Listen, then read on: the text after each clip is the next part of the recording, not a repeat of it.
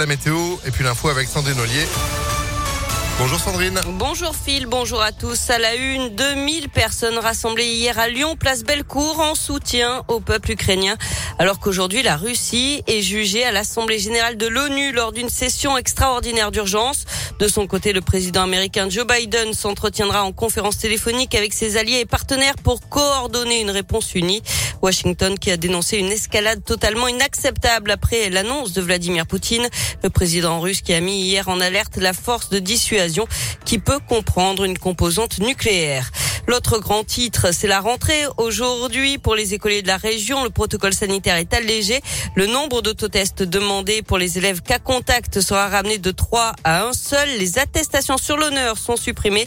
Le masque, lui, ne sera plus obligatoire dans les cours de récréation pour les enfants comme pour les adultes. En revanche, il le restera en classe. Le brassage par niveau est de nouveau possible, ce qui veut dire que si un enseignant est absent, les enfants pourront être dispatchés dans d'autres classes de même niveau. En parallèle, le masque sera plus obligatoire dans les lieux clos soumis au pass vaccinal comme les cinémas ou les restaurants, exception les transports en commun, le train et l'avion. Et puis J-41 avant le premier tour de l'élection présidentielle et on débute aujourd'hui une série de portraits d'électeurs. On vous emmène à la rencontre de ceux qui glisseront un bulletin dans l'urne. Certains savent déjà pour qui ils vont voter, d'autres non, mais tous ont en tête des priorités pour les années à venir et s'intéressent à la campagne.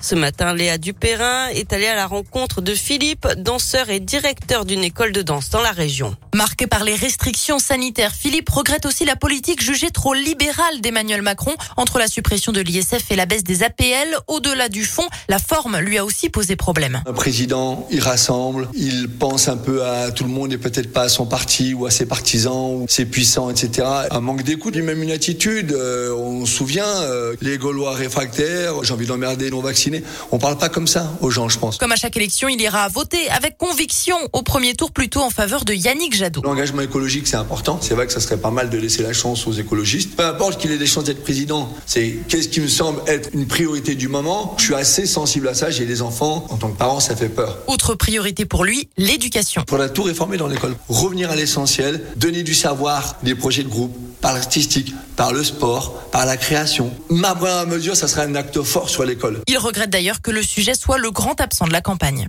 Et Philippe envisage lui-même de se présenter aux prochaines élections législatives sans soutenir aucun parti.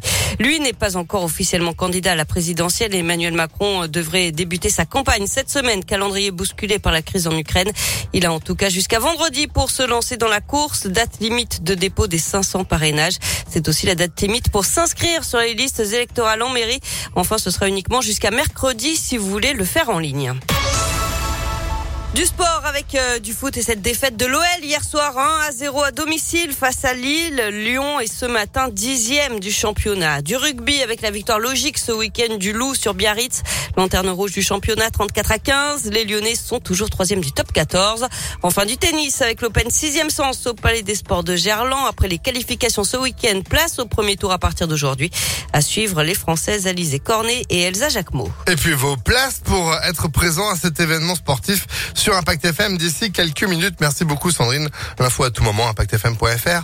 Le replay aussi sur l'application et vous êtes de retour à 8h30. À tout à l'heure. 8h04. En attendant, c'est la météo.